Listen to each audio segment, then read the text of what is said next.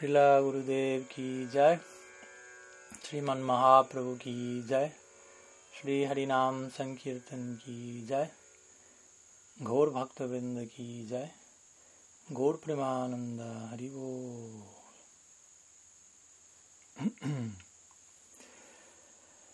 Bien, muy buenas tardes a todos, muy buenos días, buenas noches, dependiendo de dónde se encuentren. Y eh, bueno, no estaba en mis planes poder estar hoy aquí compartiendo con ustedes, pero como quizás ya saben, uh, Vaishnava Maharaj se encontraba un poco indispuesto el día de hoy, nada grave, pero me solicitó si podía reemplazarlo y de esa manera él poder ya terminar de recuperarse. Así que aquí estamos eh, intentando compartir algunas palabras en esta ocasión sobre la temática de Vaidhi Bhakti y Raganuga Bhakti.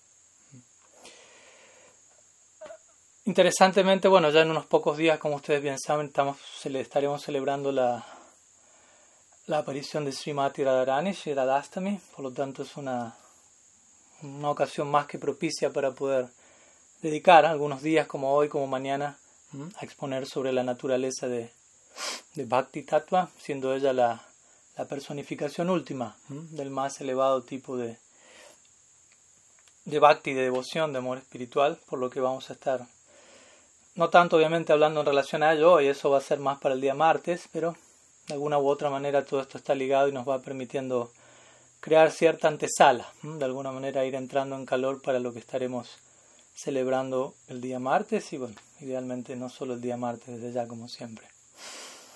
Entonces bueno, el día de hoy vamos a estar compartiendo algunas ideas sobre la temática de, de Bhakti y Raganuga Bhakti.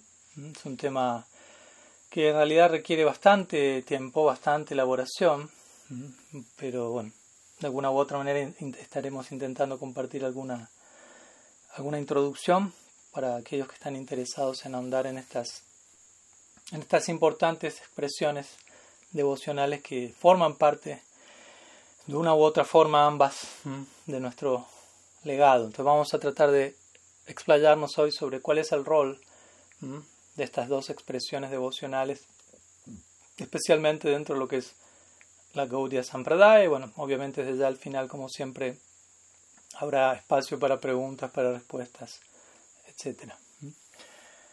Entonces hoy en la mañana, Sri Tripurari Maharaj ya comenzó de alguna u otra forma entregando una orientación conceptual en relación a, Bhakti Shakti, qué es el Bhakti, qué, tipo de energía es dentro del, del, diferente abanico energético, por decirlo así, que acompaña a Shaktiman, Bhagavan Sri Krishna, Maya Shakti, Jiva Shakti, Swarup Shakti, Bhakti Shakti como siendo la, la esencia del Swarup Shakti, su naturaleza siendo perteneciente a esta energía interna de Sri Krishna y no tanto algo inherente a la jivatma, pero que puede llegar a nuestra vida, como mencionamos, por gracia, a través de la intervención divina de lo que se conoce como sadhu sangha. Entonces, dentro de ese marco también se mencionan algunas breves palabras acerca del concepto de Uttam Bhakti, que mañana en la mañana la Vishnu Maharaj va a estar exponiendo al, definir eh, también un importante verso de Srila Rupa Goswami, donde oficialmente se, se describe que es el Uttam Bhakti, o la más elevada concepción de la devoción que pertenece, al menos tal como se concibe dentro de la escuela Gaudiya Vaishnava. Entonces, dentro del marco de Uttam Bhakti, y no voy a entrar en detalle con eso porque si la Vishnu a estar hablando mañana, pero dentro de lo que Sri Rupa Goswami concibe como devoción propiamente dicha, él presenta una serie de subdivisiones en su Bhakti Rasamrita Sindhu. A la hora de hablar del Bhakti, como Gaudiya Vaishnava necesitamos referirnos necesariamente al Bhakti Rasamrita Sindhu, ya que podríamos decir es como el escrito por excelencia, en donde oficialmente dentro de la Gaudiya Sampradaya se describe qué es el Bhakti, cuáles son las ramas del Bhakti, las expresiones del Bhakti, las etapas del Bhakti, en detalle. Incluso luego han habido otras obras que siguen elaborando aún más en detalle, pero sobre la base de este escrito fundacional de este Rupa Goswami Bhakti Rasamrita, siéndose la Prabhupada, eh, presentó en su momento una de sus primeras obras traducidas y editadas en Occidente fue lo que él llamó el Néctar de la Devoción, lo cual es un estudio resumido del Bhakti Rasamrita, siendo a, la cual él llamó como un manual de guía para la vida devocional. Así como uno compra, como a veces mencionamos, un artefacto y este viene con su manual de instrucciones, de la misma manera existe toda una serie de, de guía, de parámetros, de consideraciones a tener en cuenta a la hora de, de aspirar a la vida devocional. Porque decimos vida devocional, bhakti, pero ¿qué tipo de bhakti? ¿Cómo llevarlo a cabo? Etcétera.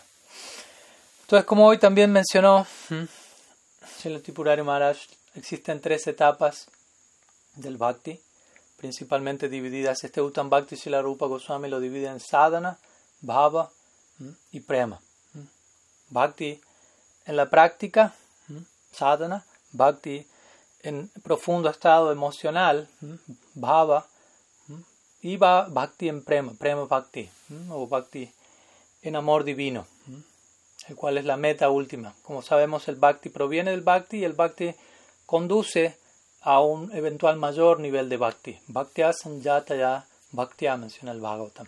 El, bhakti proviene del bhakti en la forma del bhakta, del sadhusanga, que es un aspecto del bhakti, y esto muestra su naturaleza independiente y suprema. Si el bhakti provendría de algún otro lugar, ese otro lugar sería supremo, pero esto establece la posición definitiva del bhakti. El bhakti proviene de sí mismo, de bhakti, y busca generar más bhakti, porque si el bhakti a su vez condujese a otra situación, a otra experiencia en donde eventualmente el bhakti quedaría atrás, esa otra experiencia sería superior al bhakti. Pero el Shastra nunca describe esto. El Shastra dice, el bhakti conduce únicamente a un cada vez mayor, mejor bhakti.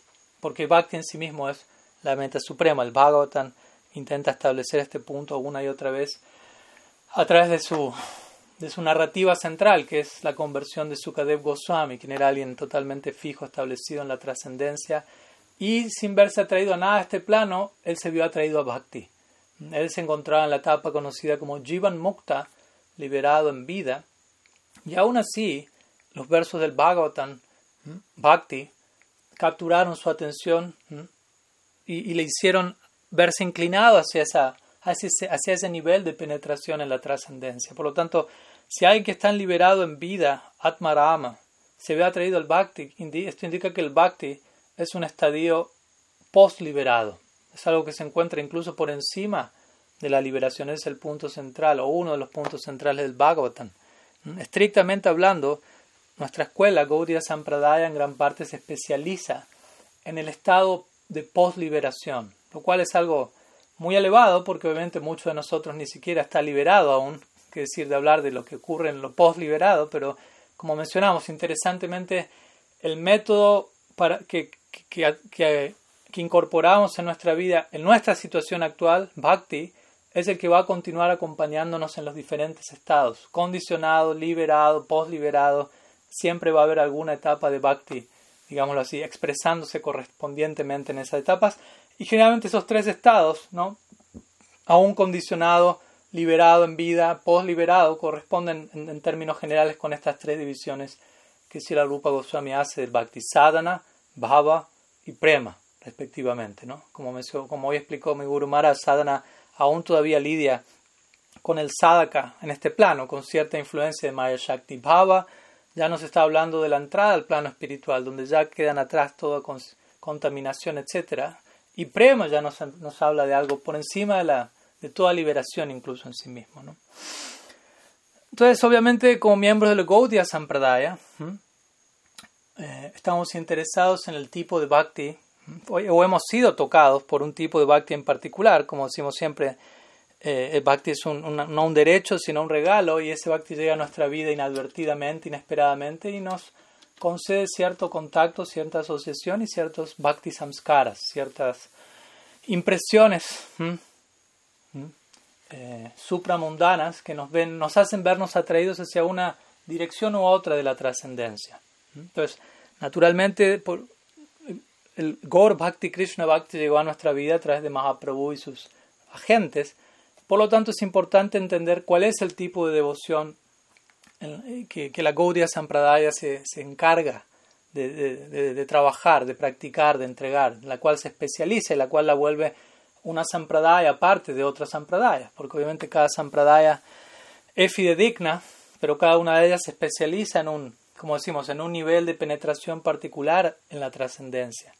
Entonces, ¿cuál es la, por decirlo así, la oferta de la Gaudiya Sampradaya? Necesitamos eh, informarnos, familiarizarnos más, más con todo ello. Entonces, ¿cuál es la oferta de Gaudiya Sampradaya? El Chaitanya Charitamrita en pocas palabras lo dice, Prima Rasa Niryasa Korite Ashradan Raga Marga Bhakti Loki Korite Pracharan. Mahaprabhu vino a este plano primeramente, ante todo, para saborear eh, las cimas más exaltadas del Prem, del amor divino, Prema Rasa, para experimentar qué se siente ser Shirada, por decirlo así. Y por otro lado, como un subproducto, una consecuencia de ello, Raga Marga Bhakti, lo que Korite Pracharan. Difunde a lo largo del mundo Raga Marga Bhakti. Entonces, algo que tiene que quedar en claro desde el mismo inicio es que nosotros pertenecemos a una Raga Marga Sampradaya. Marga significa sendero, entonces Raga Marga significa el sendero conocido como Raga o Raga Nuga Bhakti. Ahora vamos a hablar, obviamente, acerca de Raga y de Vaidhi. Pero que quede en claro este punto, ¿no? Nosotros pertenecemos a una escuela que se conoce como Raga, Raga Marga o Raga Bhakti. Eso es lo que Mahaprabhu viene a entregar. A través de ese sendero es que alguien puede aspirar a la, eh, ¿cómo decirlo? Participación perpetua en el Krishna Lila en Braj, el cual es la meta establecida para los Gaudiya Vaishnavas, básicamente. Pero bueno, antes de entrar en, detalles, en mayores detalles relacionados a Raga Bhakti, vamos a hablar un poco de las dos variantes que se mencionan en el Bhakti de la Sambrita Sindhu, pero quería dejar en claro ese punto para evitar confusiones desde el comienzo. ¿no? Nuestra práctica es Raga Marga desde el día 1, aunque como vamos a ver desde el día 1 quizás no nos encontramos tan sumergidos o informados de que es el Raga Marga, pero desde el día 1 recibimos esa concepción, esa información, esa proyección, esa asociación con ciertos sadhus que sí probablemente ya tienen muy seguramente eh, ciertas realidades despiertas dentro de sí que alguien recién llegado no tenga. Entonces, de alguna manera, ese sadhu sangha, esos bhakti samskaras ya empiezan a perfilarnos en esta dirección a la que conduce Raga Marga. Entonces, no, no es que comenzamos en una escuela de Vaidhi Bhakti y en algún punto de nuestra práctica súbitamente pasamos a practicar Raga Bhakti. Desde el comienzo somos parte de una escuela conocida como Raga Bhakti, pero al mismo tiempo vamos a mencionar qué, qué influencia, qué rol cumple el elemento de Vaidhi, sobre todo para aquellos que en un comienzo no, no se ven todavía del todo imbuidos en este raga, lo cual es obviamente sentido común que vaya a ocurrir. Entonces, volviendo al Bhakti Rasamrita Sindhu, Rupa Goswami, él describe dos em, divisiones de sadhana bhakti. ¿no? Recordamos, él habla de sadhana bhakti, bhava bhakti, prema bhakti. Entonces, él luego empieza a analizar cada una de ellas por separado, dedicándole un capítulo por separado a cada una de estas divisiones. Entonces, al hablar de sadhana, bhakti en la práctica, él presenta dos subdivisiones. No voy a entrar en detalle con lo que es sadhana, ya se habló de esto hoy en la mañana en cierta medida. Entonces, Sirupa Goswami describe sadhana bhakti en dos direcciones, como Vaidhi, sadhana bhakti, o como Raganuga, sadhana bhakti. Bhakti en la práctica del tipo Vaidhi o del tipo Raga. Vaidhi significa básicamente regla, básicamente de, regulación. Y raga significa, digámoslo así, apego, fervor, etc. Entonces, claramente ya la, la, idea de ambas palabras nos va orientando hacia dónde conduce, de, qué forma está caracterizado cada una de estas expresiones del sadhana bhakti y naturalmente en dónde desembocan. Entonces vamos a comenzar hablando un poco acerca de Vaidhi Bhakti, y luego vamos a comenzar a, hablar, a continuar describiendo Raga Bhakti y hablar, eventualmente concluir hablando de la, del rol que ambos tienen, ¿no? hasta qué punto ambos son combinables o son paralelos, etc. Entonces, Vaidhi Bhakti se refiere a aquel, aquella ocupación devocional, Vaidhi Sadhana Bhakti, que se ve principalmente eh, eh, impulsada, digámoslo así, por un sentido del deber en donde yo me ocupo en servir a Krishna, en adorarle, debido a que Él es Dios, a que, tengo bien presente que Él es Dios, aspiro a tener presente eso por la eternidad, Aishvarya significa eso, la majestuosidad que implica el conocimiento de la divinidad de Krishna, Y naturalmente, como mencionamos siempre, si yo estoy ante Dios y estoy consciente de que esa persona es Dios, yo me voy a conducir desde un lugar en particular, que tiene que ver más con un humor reverencial, de servicio, y en última instancia generalmente la meta del Vaidhi Bhakti se conoce como Mukti, Mukti devocional. Generalmente la palabra prema queda más reservada para la Gaudiya Sampradaya. En otras escuelas no se, no se suele utilizar incluso tanto el término prema, sino mukti. Y mukti no necesariamente se refiere al concepto indeterminado, impersonal de liberación. Es uno de diferentes muktis que se mencionan en las escrituras. Aquí estamos hablando de un mukti devocional. El Bhagavatam describe cinco muktis, cinco tipos de liberación. Sarupya mukti, Salokya mukti, Sarsti mukti, Sayuja mukti y Samipya mukti. Entonces, cuatro de ellos son devocionales. Y uno de ellos, por decirlo así, no es algo considerado como favorable para un bhakta.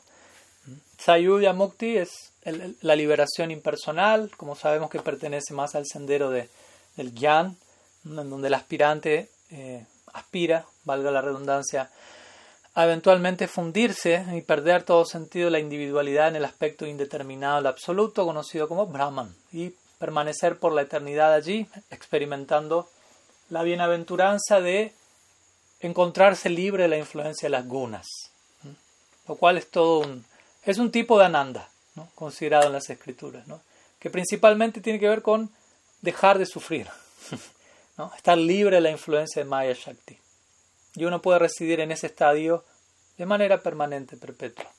Ahora, los cuatro tipos de mukti que son considerados dentro del marco del bhakti son samipya, sarupya, salokya y sarsti. ¿Mm? Sarsti significa a uno en, ese estado de liberación, más allá de las gunas, en Vaikunta principalmente me estoy refiriendo. Aquí nos estamos dirigiendo a Vaikunta y aquí empieza a quedar en claro cuál es el foco de Vaidhi Bhakti. Vaidhi Bhakti es un tipo de expresión devocional que apunta al logro de Vaikunta. Vaidhi Bhakti no apunta al logro de Goloka, Goloka Brindavan, etc. Vaidhi Bhakti tiene que ver con el logro de Vaikunta y por ende es un tipo de práctica que predomina en otras sampradayas, como la Sri Sampradaya, la sampradaya que principalmente ha sido popularizada, sistematizada por Sri Padramanuja Charya. Entonces ellos conciben el logro de mukti en Vaikunta, de relación devocional con Narayana, con Vishnuji. Y allí existen estas cuatro posibilidades de liberación devocional. Sarsti, en donde uno va a gozar, por decirlo así, a verse acompañado del mismo, de las mismas opulencias de Vishnu en Vaikunta, ¿no? que las hay, él está allí acompañado de Mahalakshmi. Luego, Sarupya, uno va a recibir una forma similar a la de Narayana allí. Salokya, la posibilidad de uno residir en el mismo planeta de Bhagavan, Sriman Narayana. Y por último, Samipya, el uno poder prestar una, tener una relación, tener una relación de residencia cercana para con Narayana. Y eso incluye dentro de sí un tipo de intercambio de servicio. Entonces, lo interesante es que de estos cuatro tipos de mukti, los tres primeros que mencioné no necesariamente implican una cercanía con Vishnu, con Dios, o una relación personal de servicio, sino que está más ligado a aspectos de, de la liberación tales como santa, santa raza, alguien que está simplemente absorto en meditación, con una en un estado de contemplación beatífico de Narayan, simplemente sin interactuar personalmente, simplemente sumido en la bienaventuranza, estar en Vaikunta, que significa libre de temor, y contemplar la situación allí sin una interacción, como digo, personal de servicio, lo cual sí acontece en el cuarto tipo de mukti que mencioné, que es samipya, en donde ahí podemos hablar de un tipo de prem, donde ya hay un mayor interés en servir a Dios, darle algún tipo de placer. Pero al mismo tiempo, todos estos muktis, como digo, están predominados justamente por el deseo de mukti. Aquel que no obtuvo, ese mukti lleva adelante su Vaidhi Sadhana Bhakti en gran parte con el deseo de obtener mukti, de liberarse. Mukti significa liberación. Y liberación implica todavía liberarme de, del lado negativo, liberarme de la influencia de Maya Shakti, del samsara y poder acceder a Vaikuntha. Entonces lo interesante es, como vamos a ver en la escuela de Raga Bhakti, ninguno de estos muktis son considerados favorables para el desarrollo del sentimiento que el Raga Bhakta busca adquirir. No, no se los condena, no se los critica porque representan una posición permanente en la trascendencia, pero no, todavía representan un deseo en un nivel separado, donde yo deseo liberarme, en donde no hay una, una, una, una, proyección tan condensada de exclusivo servicio incondicional al objeto de mi afecto. Todavía estoy considerablemente preocupado por liberarme de. Entonces, Vaidhi Bhakti principalmente se ve caracterizado por esto, ¿no? La definición que Rupa Goswami da de Vaidhi Bhakti en su Bhakti Rasamrita Sindhu, la definición oficial es justamente aquel, aquella práctica devocional que no se ve impulsada por raga, de manera indirecta define Vaidhi Bhakti, sino por las declaraciones de las escrituras. eso se conoce como Vaidhi obviamente ahora vamos, cuando hablemos de Vaidhi a aclarar un punto importante, porque si Vaidhi Bhakti principalmente es definido como aquella práctica que se ve impulsada, guiada, inspirada por las escrituras, ¿qué quiere decir entonces que Raga Bhakti no, no se ve interesada en las escrituras? No, no es así. Pero el punto es que Vaidhi Bhakti, la motivación central para Vaidhi Bhakti se, depende de ciertas escrituras, de ciertas declaraciones de las escrituras en donde se dicen cosas tales como eh, aquel que se rinde por completo al Ser Supremo, incluso en el Bhagavatam, en escritos centrales nuestros, existen declaraciones así también. Aquel que se rinde por completo es Sri Krishna, o, más bien, si deseas liberarte, por ejemplo, del temor a la muerte, entonces has de rendirte a Sri Krishna. Y por hacer esto, eso va a ocurrir. Entonces uno, alguien puede leer eso y decir, uy, sí, yo quiero liberarme del temor a la muerte, voy a ocuparme en bhakti, voy a adorar a Krishna, voy a a, seguir todas las reglas, todo lo que haya, haya que hacer para yo lograr mi cometido, que es liberarme del temor a la muerte. Entonces el punto es esa persona se está ocupando en servicio devocional, pero su objetivo último tiene más que ver con esta idea de mukti, de liberarme del temor, de la muerte, del samsara. Y en el marco de eso hay una contemplación, hay un tipo de servicio al, al Ser Supremo allí, etcétera. Entonces, básicamente esa sería una idea general de qué es Vaidhi Bhakti. Cuando yo estoy diciendo esto, tenemos que cuidarnos de no, no insultar a Vaidhi Bhakti, ¿no? O, de, no criticar a aquellos que están ocupados en Vaidhi Bhakti, Vaishnavas de otras sampradayas que están abocados a Vaidhi Bhakti y que eventualmente van a alcanzar el logro último de Vaidhi Bhakti, que es Mukti en Vaikunta, como mencionamos. ¿no?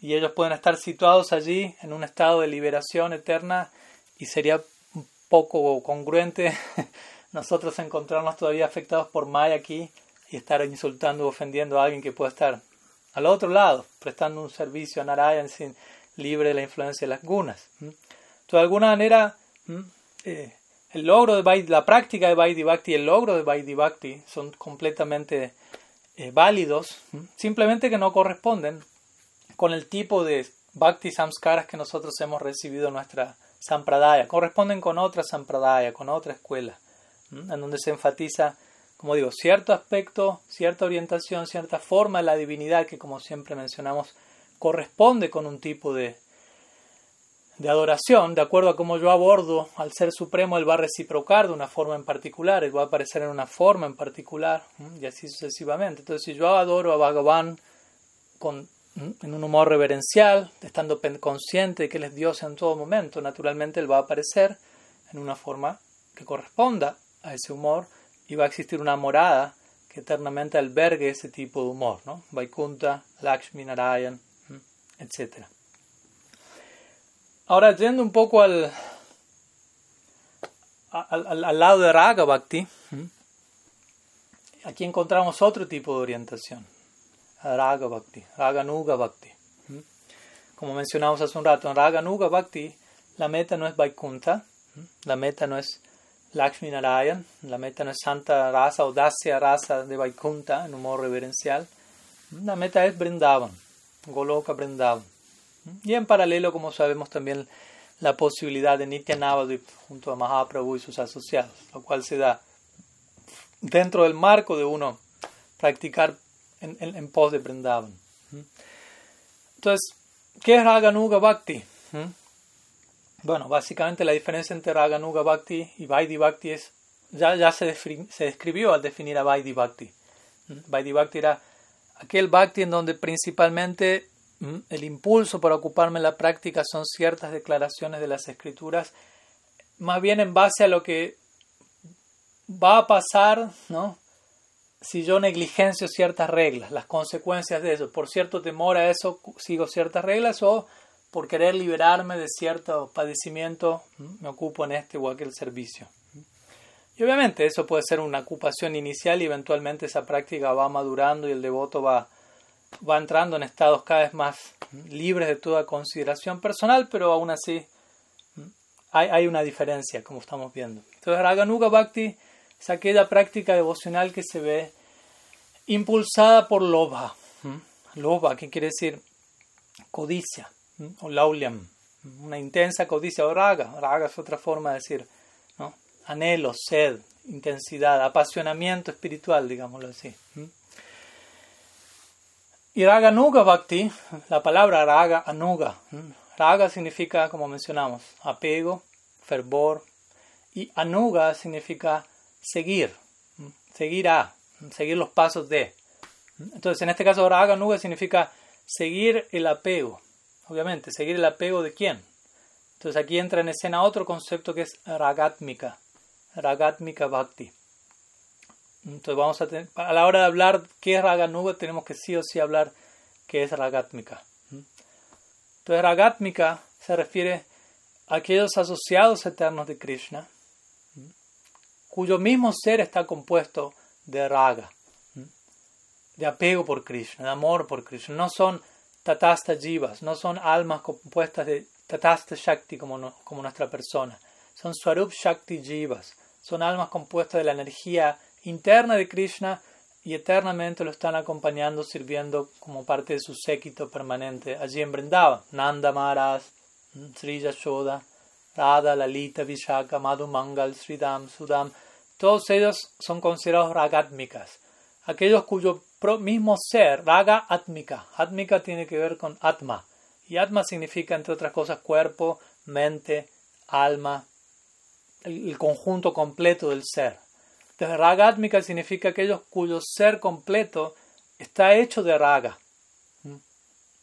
Sus átomos, todo, su cuerpo, su mente, no hay influencia material alguna, todo está hecho de amor por Krishna. Son personificaciones del amor por Krishna. El amor cobra una forma en cada uno de ellos. Cada uno de ellos representa un tipo de forma en particular y como decimos, Krishna cobra una forma ante ese tipo de forma del amor. El amor batallando, por decirlo así, a estas grandes personalidades. Entonces, Raga Nuga Bhakti significa seguir el raga de los ragatmikas, ¿no? seguir el apego, es aquel, aquel tipo de ocupación devocional en donde el practicante intenta seguir los pasos de los habitantes eternos de Brindavan, de estos ragatmikas, de estos asociados eternos de Krishna, eh, que voy a bajar la cortina un segundo que está entrando una luz un poco intensa.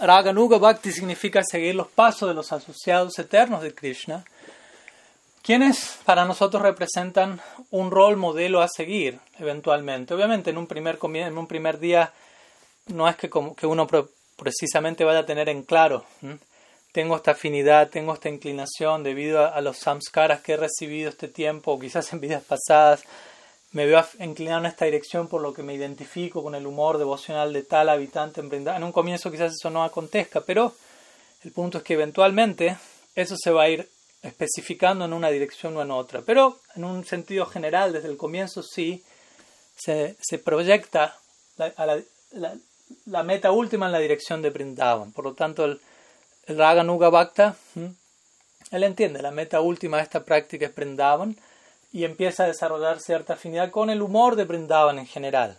Hay un comienzo a eso, en donde uno comienza a apreciar el humor devocional de Brindavan en general y en la medida que uno va practicando, en la medida que uno se va purificando, en la medida que uno va incorporando bhakti samskaras, uno gradualmente con el tiempo va desarrollando naturalmente, esto no tiene que ser algo forzado ni impuesto, cierta afinidad en particular y bajo la guía del guru, los Vaishnavas, uno va eh, ahondando en su práctica y nutriendo, educando su práctica y enfocándola más y más específicamente en relación a algún, alguno de estos habitantes eternos de Brindavan que pasan a volverse el rol modelo a seguir, el punto referencial. Entonces, Raga Bhakti, recordemos, Raga Bhakti o Raga Nuga Bhakti se refiere a aquella devoción que aspira a seguir el humor de los habitantes de Brindavan.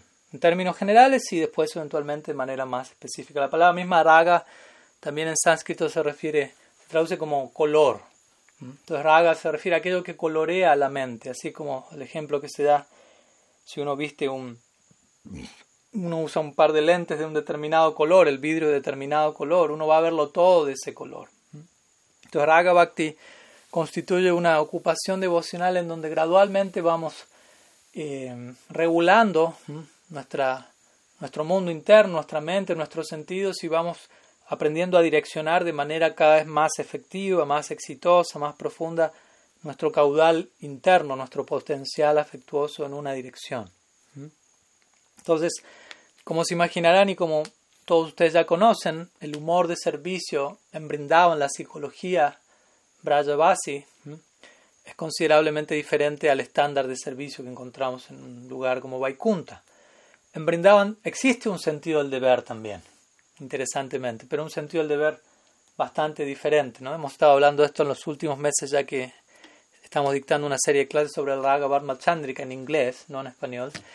Y justamente esta es una obra muy interesante que básicamente habla de Raga Nuga Bhakti sobre la base de lo que el Bhakti Rasamrita Sindhu revela.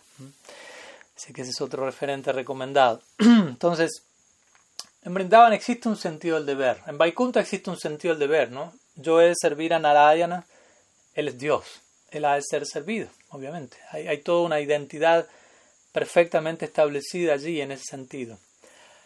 Ahora en Brindavan hay otro, hay otro sentido del deber allí, ¿no? pero no debido a que ellos consideran a Krishna como Dios, sino al tipo de relación que surge allí para con Krishna y que los lleva a desarrollar un sentido del deber en base a esa relación, que no es precisamente la idea de que Krishna es Dios, como mencionamos. Yashoda va a pensar Krishna es mi, hijo y por lo tanto yo soy su madre y como su madre tengo un deber para con Krishna. Mi deber es educarlo, mi deber es castigarlo si se porta mal, mi deber es ¿no? alinearlo para que cuando crezca no sea un monstruo.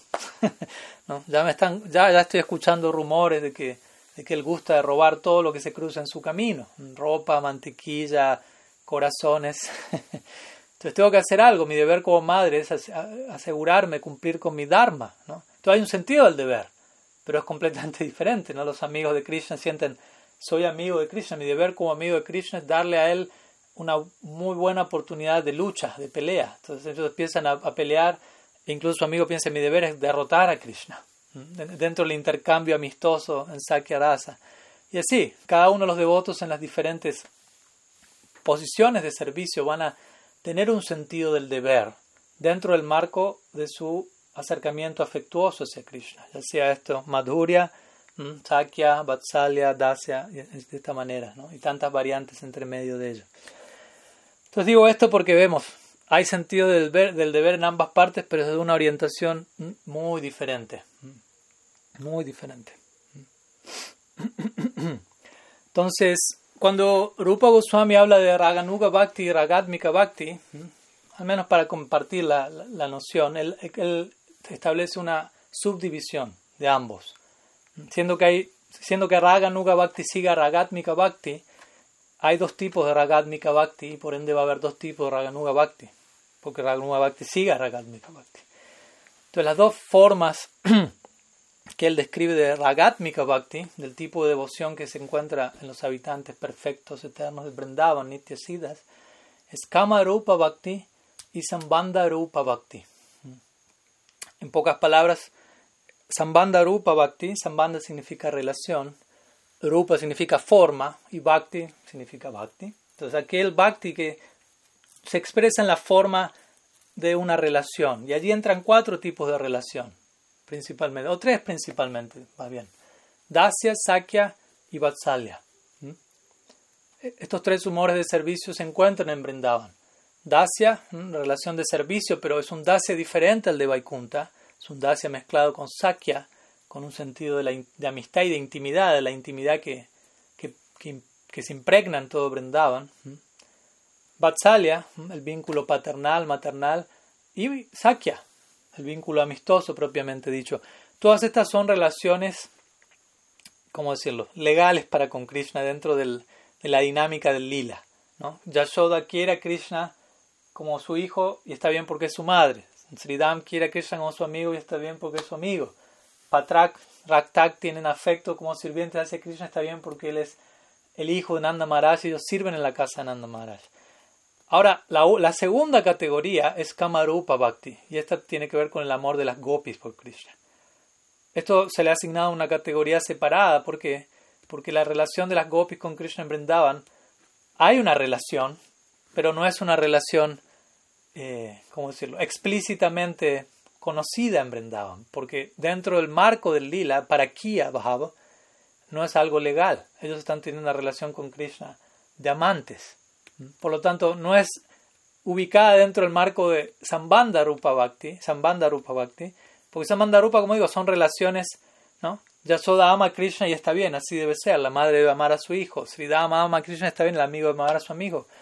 Radha ama a Krishna, pero no debería porque ella está casada con alguien más. Por decirlo así. Entonces, en ese sentido no es considerado dentro de Sambandha, sino Kama Rupa Bhakti. Kama quiere decir deseo. Entonces, una relación devocional que es llevada a punta al deseo, hasta el punto donde se transgreden relaciones establecidas que, las gopis pueden tener con su familia. Obviamente, de vuelta, todo esto más bien tiene que ver, se da en un plano relativo, en relación, en verdad las gopis no pertenecen a nadie más aparte que Krishna, pero la dinámica del lila las hace aparentar pertenecer a alguien más con el propósito de intensificar la naturaleza de su entrega. ¿Mm? Es un punto importante que una y otra vez debe quedar en claro para no confundirnos. Entonces, esas son las dos divisiones de, samba, de, de, de raga, Ragatmika Bhakti, Sambandha Rupa y Kama Rupa. Y por ende, siendo que Raganuga Bhakti sigue a Ragatmika Bhakti, va a haber dos divisiones de Raganuga Bhakti correspondientes a estas dos divisiones de Ragatmika Bhakti. Y son Sambandha Nuga Bhakti y Kama Nuga Bhakti. Anteriormente era Sambandha Rupa y Kama Rupa. Ahora es Sambandha Anuga y Kama Nuga. Anuga de vuelta significa seguir. Entonces, Sambandha Nuga Bhakti significa aquel tipo de Bhakti en donde se aspira a seguir el humor de aquellos que están en alguna de estas relaciones con Krishna, Dasya, Sakya, Vatsalya. Y Kama Nuga Bhakti significa aquel tipo de humor devocional que aspira a seguir el, el afecto romántico de las gopis por Krishna. Y como si esto fuera poco, ya para cerrar esta sección, si la Rupa Goswami aún subdivide Kamanuga Bhakti en dos, en dos secciones. ¿Mm? Sambogecha Mai y Tat Tat. ¿Mm? No, no, no, no se torturen con seguir el sánscrito ni, ni anotar correctamente todo lo que estoy diciendo, pero Sambogecha Mai se refiere a aquellas que aspiran a una relación romántica directa con Krishna, que aspiran a, una unión amorosa directa con él. Sambogecha Mai, Samboga quiere decir unión, Icha significa deseo y Mai significa de la naturaleza de, un tipo de devoción con esa naturaleza. Y por otro lado, Tat Tat Bhave Chatmika, aquella devoción que toma la forma de seguir, de servir el humor de aquella naika o de aquella heroína trascendental que está teniendo una relación con Krishna. Y ese es particularmente el tipo de devoción eh, en la que se especializa la Gaudiya Sampradaya. En otras palabras, lo que se conoce como Radha Dasyam, Manjari Bhav, Bhavolasarati en las palabras de Silarupa Goswami, en donde el devoto aspira a convertirse en una manjari, que es una sirvienta personal de Sri Radha, entendiendo, nadie puede proporcionar a Krishna mayor placer en la unión que Radha. Por lo tanto, en lugar de yo tratar de proporcionar placer a Krishna directamente y volverme una especie de competidor de Radha, voy a servirla a ella y a través del servicio a ella Eventualmente las manjaris derivan la, la, experiencia, gran parte de la experiencia que Srimati Radharani tiene en relación con Krishna en su propio fuero interno. Esto en pocas palabras y manera muy general. Obviamente cada, cada uno de estos puntos y categorías merecen mínimo un, seminario aparte.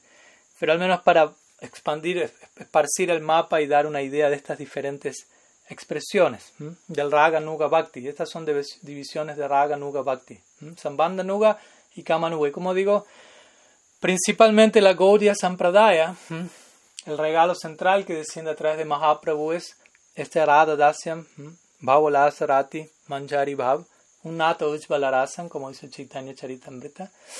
Pero al mismo tiempo también interesantemente existe una segunda corriente, que quizás no es tan grande en cuanto a cantidad, pero está presente desde los tiempos de Mahaprabhu y sus asociados, que es Sakya Rasa, debido a la potencia e influencia de Srinityananda Prabhu y obviamente a la potencia e influencia de grandes personalidades que han aparecido en nuestra Sampradaya a lo largo del tiempo, ¿no? sin ir más lejos, Srila Prabhupada es uno de ellos, quien ha creado, debido al empoderamiento que él recibió de Srinityananda Prabhu, una eh, inesperada ola de influencia del Bhakti a, lo largo del mundo entero por años. Entonces, y especialmente dentro de ese marco de Sakya Bhav, existe una, existen cuatro divisiones de Sakya Bhav, no vamos a entrar en mayor detalle, pero especialmente aquel, siendo que Manjari Bhav, que Radha Dasyam es la corriente central de la Sampradaya, el tipo de Sakya Bhav que, que también existe como una posibilidad disponible es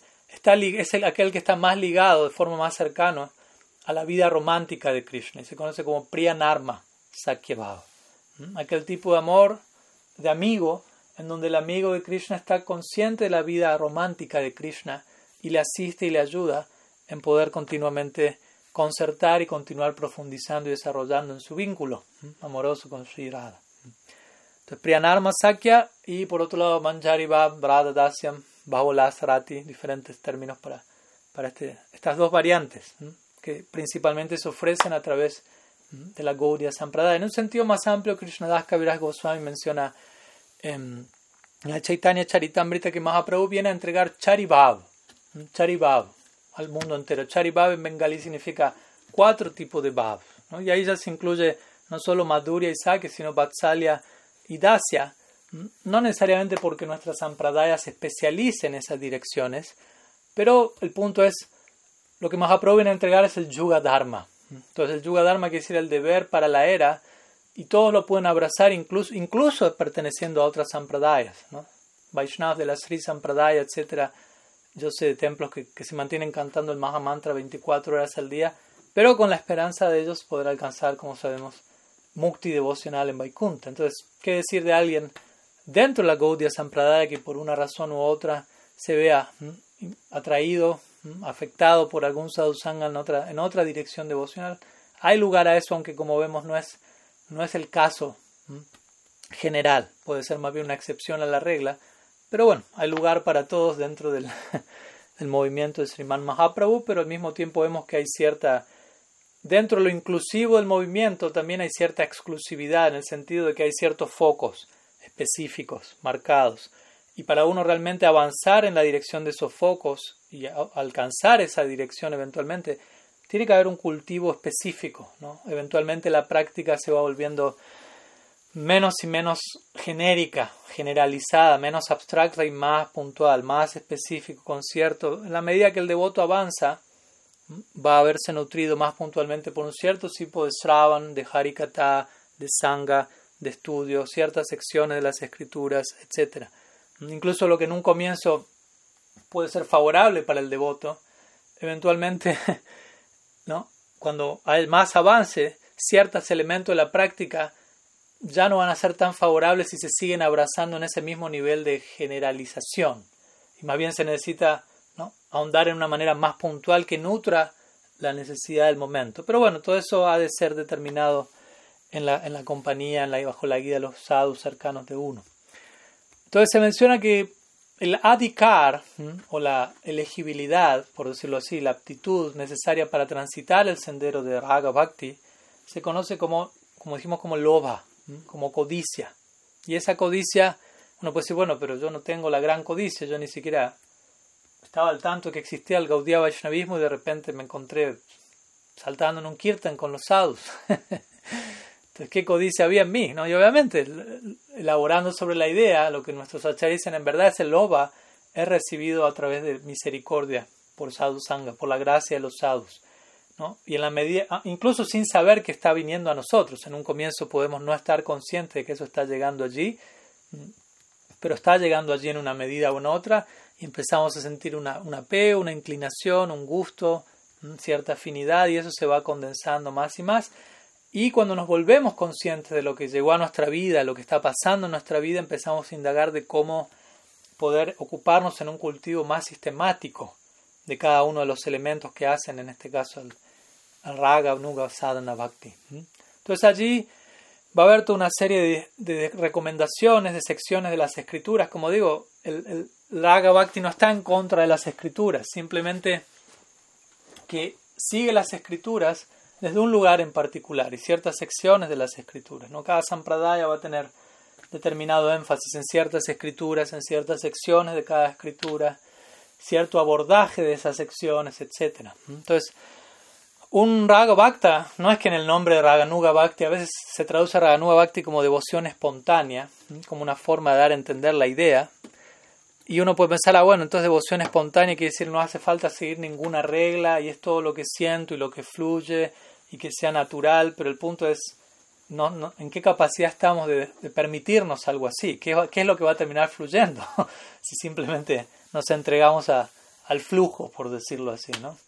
muy probablemente van a fluir otros elementos que no sean muy favorables a ningún tipo de bhakti.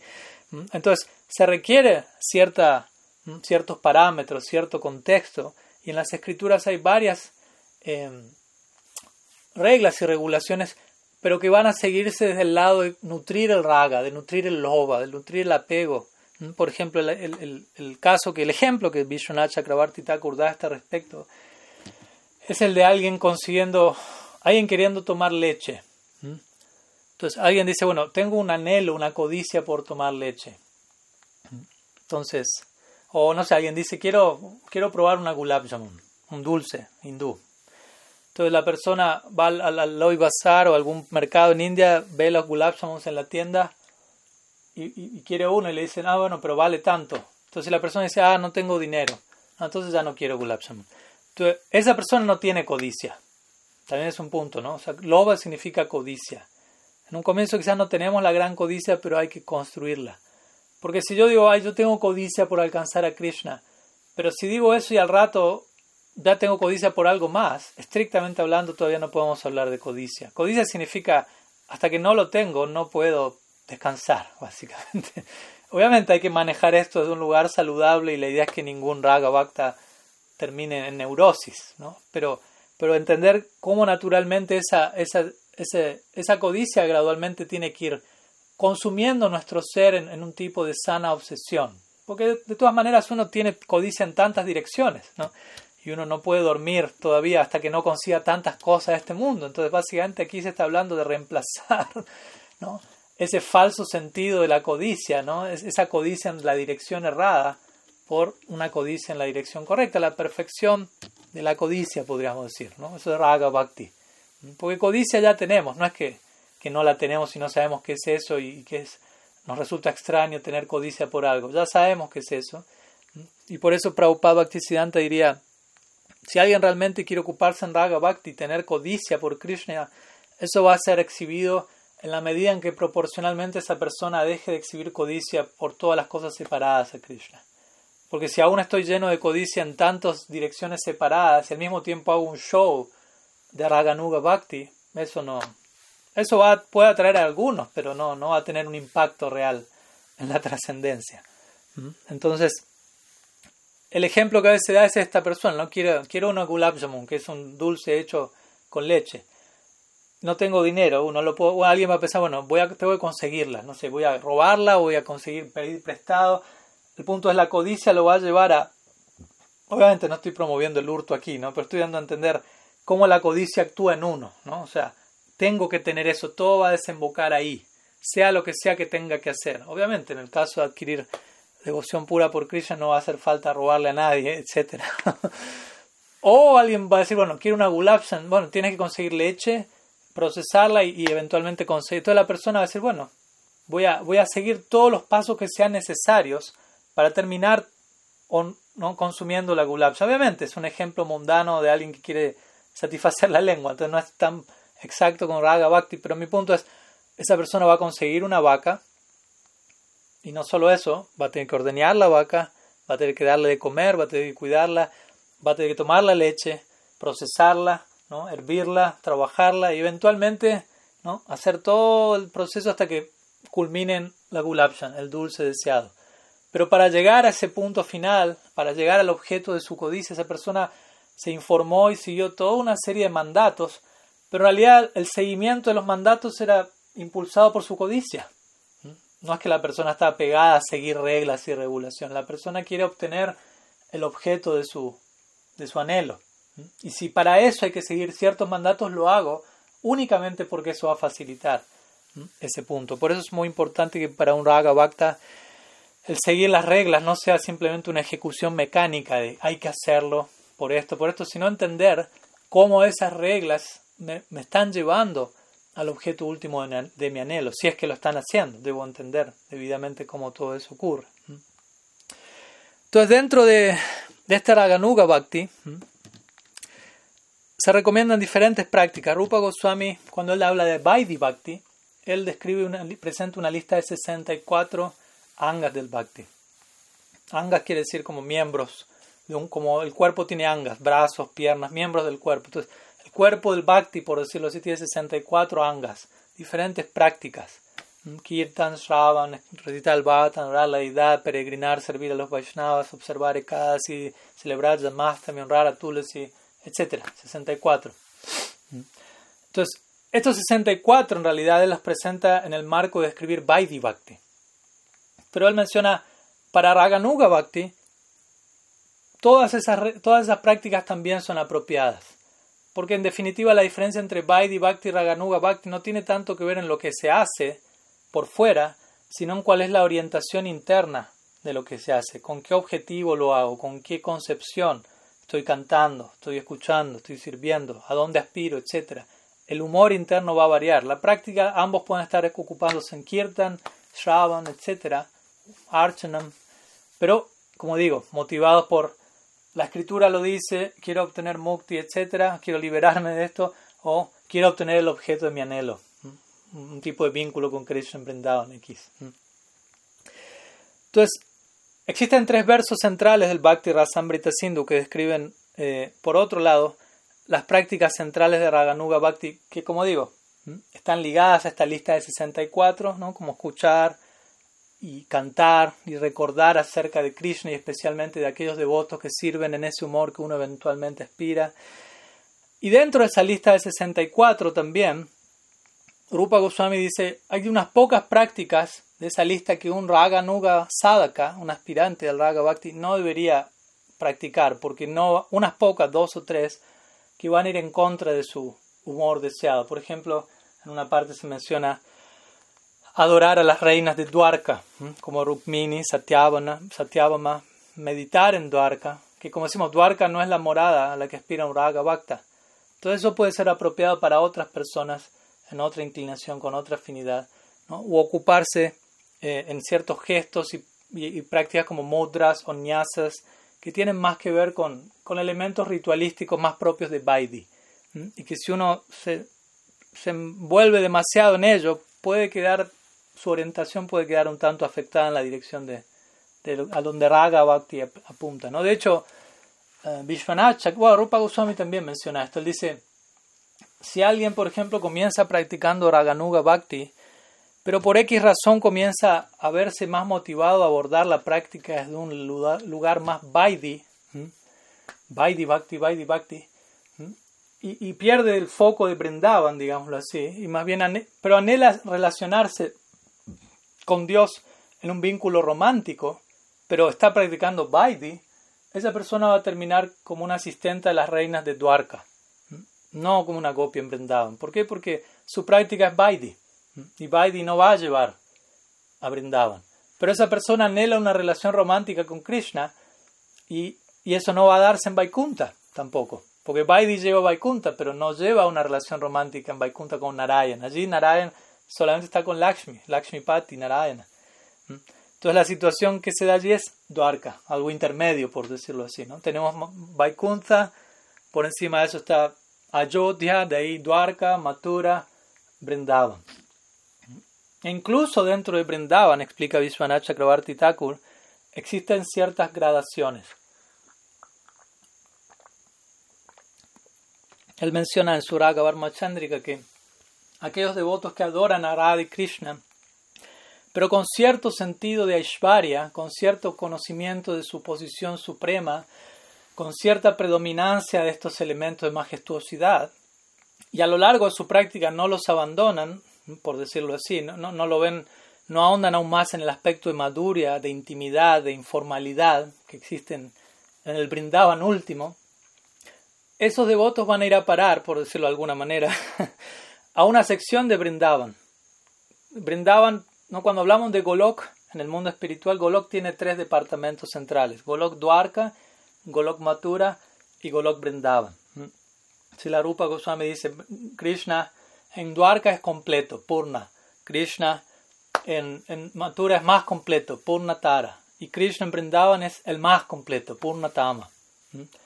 En Dwarka predomina Ishvarya, pero hay cierta intimidad, cierta maduria. En Mathura predomina maduria, pero hay cierto Aishvarya. Y en Brindavan es plenamente maduria, plenamente intimidad. Aunque Aishvarya está allí al mismo tiempo, ese es otro punto, pero está completamente sepultado por capas y capas de dulzura e intimidad. Pero la majestuosidad, la omnisciencia, todos estos elementos están allí en el trasfondo del lila, pero la intimidad ha tomado total precedencia. Eh, entonces mi punto aquí es que si alguien está sirviendo a Krishna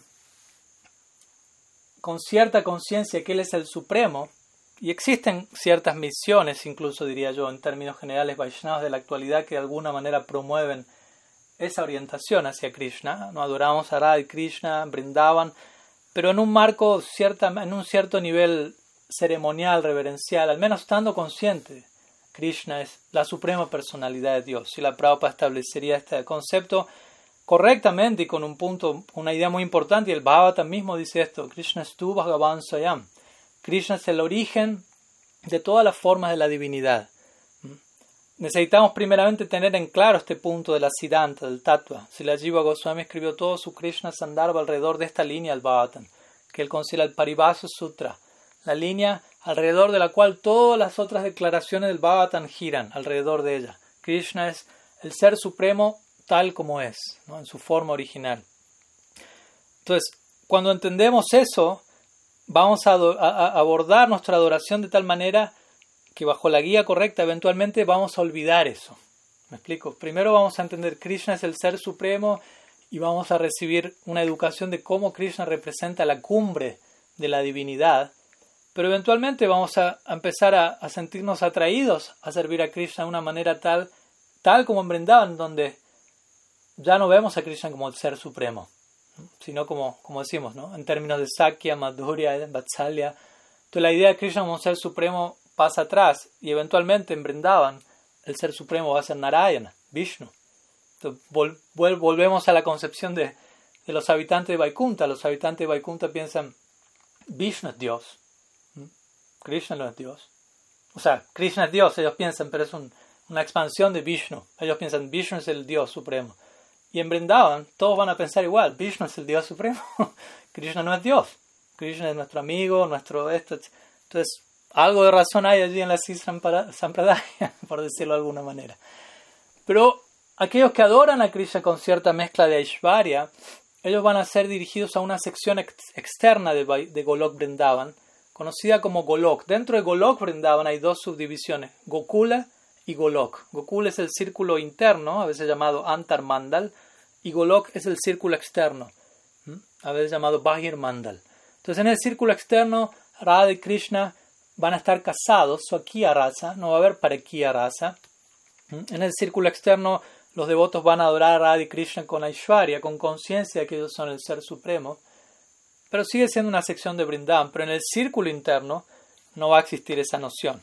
Krishna es Dios, o, su aquí raza, ¿no? Y obviamente además está decir, nuestra Sampradaya a la hora de hablar de, de Brindavan principalmente apunta a la sección más íntima interna de Brindavan. Pero por ejemplo, no sé, cuando uno escucha el Brahma Samhita, ¿no? donde dice, Brahma dice, Govinda Madi Purusham Tamaham Bajami. Govinda, yo te adoro, oh Señor Supremo. Es un, ejemplo tal de, de, este Golok Brindavan más externo. Porque él está adorando a Krishna, Govinda, pero le está diciendo Adi Purusham, oh tú, Señor Supremo. En el Brindavan interno nadie le va a decir así a Krishna, ¿no? Oh Señor Supremo, yo te adoro. Nada de eso, todo lo contrario. Cuando Krishna exhibe algún tipo de Aishvarya, como levantando Govardhan durante siete días, eso va a aumentar el sentimiento interno de cada uno de los devotos. Ya va a pensar, uy, debe estar cansado, debe tener hambre, denle algo de comer, y otro amigo va a venir con un palo, vamos a ayudarlo, debe estar pesando. Su Aishvarya, su majestuosidad, aumenta el madhurya, la intimidad de los habitantes de allí. Mi Guru Maharaj daría el ejemplo de, de una madre, ¿no? Y si, si, el hijo de esta madre se vuelve presidente, él está dando la charla presidencial primera e invita a su madre y la madre en realidad más que pensar, uy, ahora mi hijo es presidente, más bien ve incrementado en ella su sentimiento de vatsalya, de, maternidad hacia él. Aunque su hijo está en una situación de ahora es el presidente. Así funciona la psicología allí en Brindavan. Entonces, de esta manera, ya para ir cerrando, eh, Bhakti se centra en ciertas prácticas, como mencionamos, Sravanam, Kirtanam, ¿no? primeramente establecer, como mencionamos, un foco de manera general en Brindavan, de manera más específica con el paso del tiempo y la práctica en la dirección de, de uno de los humores predominantes allí, de uno de los roles modelos allí, y gradualmente el devoto va a desarrollar una afinidad por ejecutar Shravan, Kirtan y eventualmente Shmaran, recuerdo, de todas estas, del humor de servicio de esa personalidad. ¿Mm? Y el Kirtan es especialmente glorificado a este respecto, porque a veces también se enfatiza de sobremanera Shmaranam o el recuerdo, pero se menciona que Kirtan es especialmente efectivo ya que Shmaram solamente puede ser practicado con una mente purificada. Y el Kirtan especialmente viene a, purificar nuestra mente y, naturalmente genera Shmaran, genera absorción interna en el objeto de nuestro afecto. Entonces, ya para ir cerrando un punto más y pasamos si es que hay algunos minutos para algunas preguntas. ¿Cómo, qué, pasa cuando uno, uno dice, bueno, escuché que va Raga Bhakti en términos generales, escuché de que va Vaidhi Bhakti? Eh, ok, entiendo que nuestra Sampradaya no es Vaidhi Bhakti, es Raga Bhakti, entiendo que no es que comenzamos practicando Vaidhi Bhakti y algún día pasamos a Raga Bhakti, no, comenzamos practicando Raga Bhakti, pero al mismo tiempo me doy cuenta que no es que comienzo con el gran anhelo, la gran codicia, para nada, y necesito incorporar ciertas reglas, regulaciones para regular varias cosas dentro mío. Entonces, ¿hay algún punto de encuentro entre estas dos posibilidades? ¿Hay alguna manera en la que ellas se combinan, sobre todo al comenzar la práctica, cuando todavía no despertó en el devoto un gusto, un apego real, profundo por la práctica? Entonces, la respuesta es sí. Srila Jiva Goswami habla de esta de esta síntesis ¿no? en su Bhakti Sandarbha y la, la, denomina Ajata Ruchi Raganuga Sadhana Bhakti. ¿Qué significa esto? Ajata Ruchi significa, Ruchi significa gusto y Ajata significa que no nació aún. Entonces, existe un tipo de Raganuga Sadhana Bhakti que tiene que ver con combinar ciertos elementos, o sea, adoptar todos los elementos de Raga Bhakti que uno pueda en la medida de sus capacidades al comienzo y al mismo tiempo combinarlos con elementos de Vaidhi Bhakti, ciertas reglas, regulaciones, en el marco, como decimos, de alcanzar el objetivo de Raga Bhakti. Y en la medida que Raga Bhakti va avanzando, en la medida que el gusto va creciendo, naturalmente la orientación de nuestra práctica, nuestra práctica en sí misma va adoptando una faceta más y más de Raga Bhakti propiamente dicha. ¿no? Podríamos decir que Raganuga Bhakti con todas las letras comienza a partir de la etapa de Ruchi, que es la etapa que viene luego de Nishta. Entonces, hasta que no llegamos a Ruchi, hasta que no tenemos un gusto propiamente dicho, abrumante por, por esto que estamos practicando, necesitamos sostenernos, apoyarnos en ciertos mandatos escriturales, cierta guía, ciertas regulaciones, pero con el fin de, como decimos, despertar ese gusto. Entonces las reglas van a ser seguidas desde un lugar en particular. Y muchas veces nuestros acharyas, como Bhaktisiddhanta, Sarasvati Thakur, incluso Thakur Bhakti Nod, ellos a veces hablarían en términos de Vaidhi Bhakti en relación a nuestra práctica, pero cuando ellos decían Vaidhi Bhakti se referían a esto, a Yata Ruchi Raganuga Bhakti, no al Vaidhi Bhakti que lo conduce a una Vaikunta. Entonces, desde ese lugar, y especialmente dado el clima de esos tiempos, en donde desafortunadamente en el nombre de Raganuga Bhakti, en el nombre de Manasi Seva, de Lila Shmaranam, eh, de tantos otros elementos esotéricos de nuestra tradición, en muchas ocasiones se estaba realizando un, comercio de ello o se estaban dando ejemplos de personalidades muy poco representativas de la tradición que vendían básicamente un sidadeja o que andaban repartiendo mantras o conocimiento profundo, pero únicamente con el interés de, de hacer un, llenar los bolsillos, etcétera, en cierta etapa, no todos, pero había en gran parte esa tendencia y por ende la imagen del Gaudía Vaishnavismo en la sociedad en, esa, en esos tiempos había quedado muy manchada. Entonces de allí Bhaktivinoda Thakur, quien tenía esta profunda proyección a, que la, a la profecía de Mahaprabhu se volviese realidad,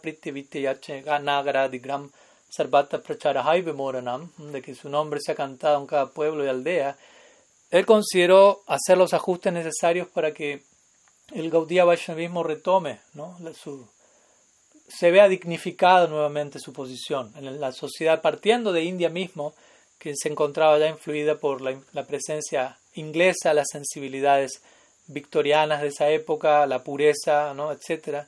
Entonces allí ellos, y Bhaktisiddhanta Sarasvati especialmente, él trató de, de presentar esto en la forma Gaudiya Mat, ¿no?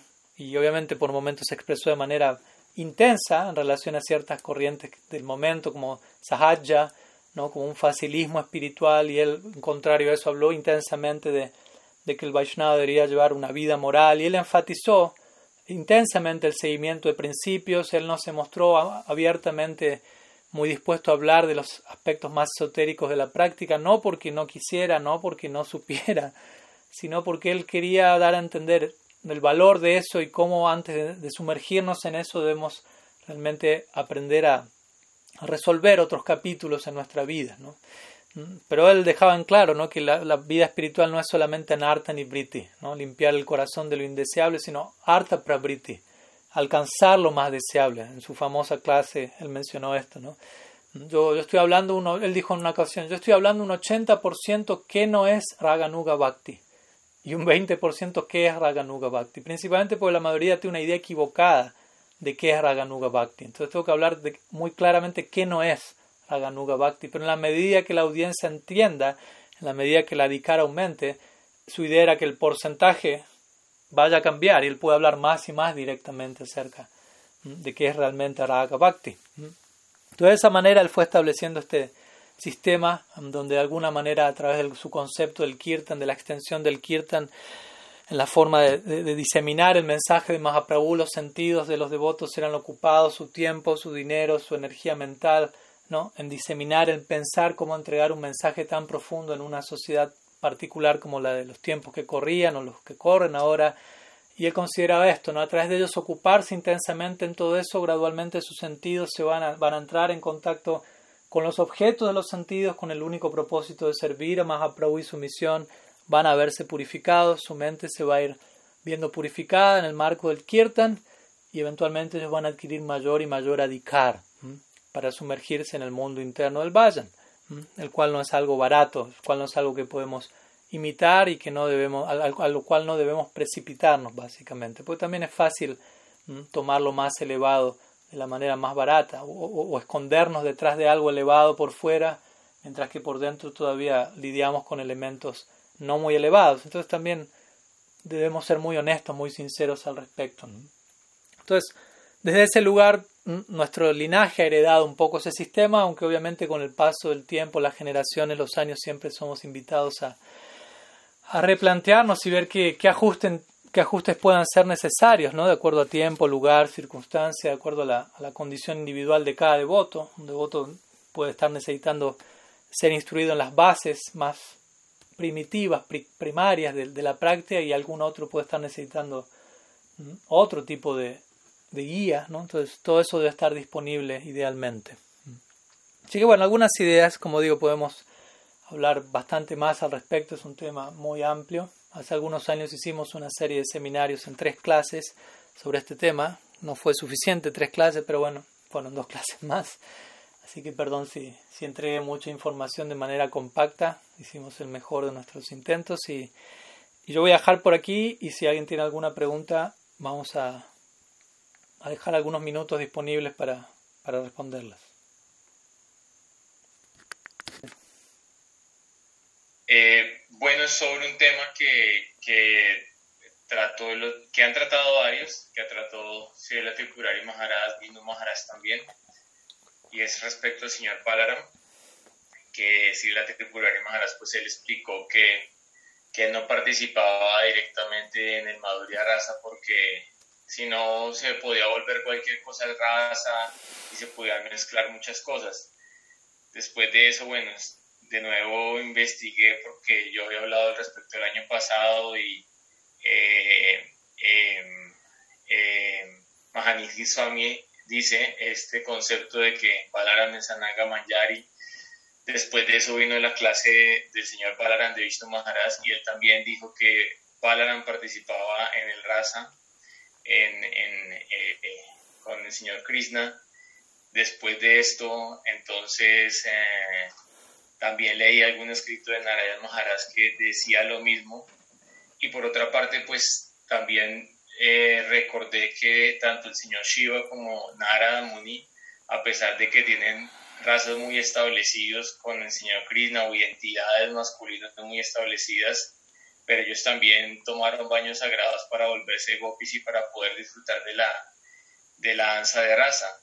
Entonces, pues eh, la verdad es una pregunta que no he podido resolver y quisiera si usted me puede aclarar un poco más al respecto, Maharaj. Bueno, em, o sea, en relación a Balaram y el concepto de raza lila, él no participa de raza lila directamente con Krishna cuando Krishna está ejecutando Rasa Lila con las gopis, Balaram no está allí presente. Eso no quiere decir que Balaram no tenga su propio Rasa Lila. Eso es otra cosa diferente.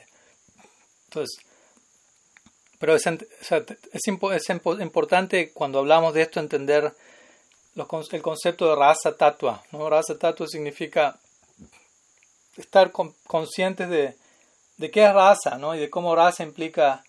Raza de por sí es una combinación de ciertos elementos que hacen a, un intercambio y, puede, y, ha de darse todo eso de una manera específica que sea considerada raza, porque si no esto va a ser considerado en las palabras de Rupa Goswami raza basa, o una sombra de la experiencia del raza, algo no apropiado, una mezcla inapropiada de razas. ¿no? Y por ejemplo, el punto es el siguiente, si Krishna está ejecutando raza lila con las gopis, Balaram no puede estar allí presente porque Balaram, de acuerdo al, al, raza, la jerarquía trascendental del raza, Balaram es el hermano mayor de Krishna. Entonces, si Balaram aparece en escena, las gopis en su naturaleza, en su psicología, se sentirían inhibidas ante la presencia del hermano mayor.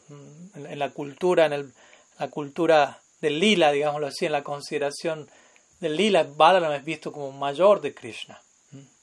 Se lo trata casi como si fuera un padre de Krishna. Como sabemos, Yashoda de alguna manera proyectó esta, esta psicología en Balaram. Tú eres el hermano mayor, aunque él es, mayor ocho días nomás que Krishna.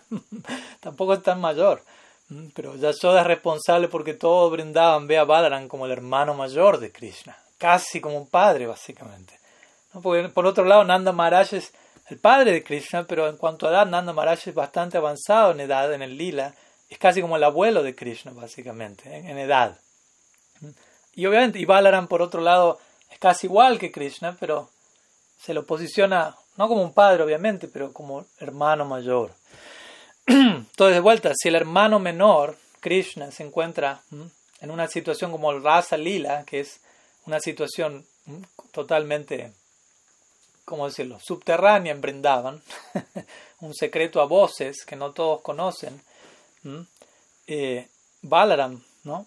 Eso sería una situación totalmente, como le dicen aquí, aguafiestas, ¿no? porque Balaram representa al principio el hermano mayor y las gopis se sentirían totalmente inhibidas, avergonzadas y Krishna mismo también experimentaría. ¿no? En, el marco del rasa, en la psicología del rasa, en la presencia de su hermano mayor, él no podría continuar con el lila. Y obviamente sabiendo todo eso, Balaram nunca aparece en el rasa lila de Krishna.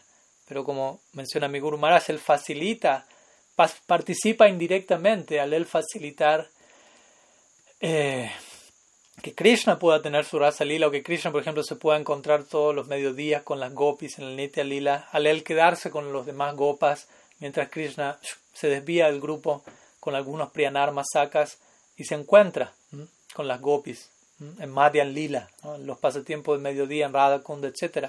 Balaram sirve en ese momento mirando para otro lado, por decirlo así, como quien diría, haciendo la vista gorda. De esa manera le está asistiendo a Rasa Lila de Krishna. Alguien se tiene que quedar con sus amigos ¿no? y ocuparlos y entretenerlos para no levantar la perdiz, como quien diría. Pero de vuelta, de acuerdo a los códigos del Rasa, Balaram no puede estar allí, por eso en los altares generalmente vemos a Radha y Krishna y Balaram no está allí en el altar.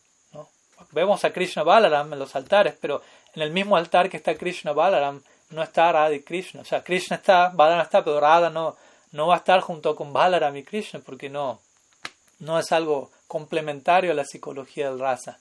Entonces, por un lado eso, ¿no? Para que queden claro que no, que, el humor, la psicología de Balaram, como mencionamos, él es el hermano de Krishna. Sakya, él es también un sirviente, lo sirve como hermano mayor en Vatsalya Rasa. No vamos a entrar ahora en detalle en relación al concepto de Balaram como Ananga Manjari, ¿no? creo que eso ya se explicó, mi Guru Maharaj lo explicó en detalle en otras sesiones y hace poco se publicaron una serie de artículos que los que estén interesados en, entender bien la posición de Ananga Manjari en relación a Balaram pueden estudiarlo.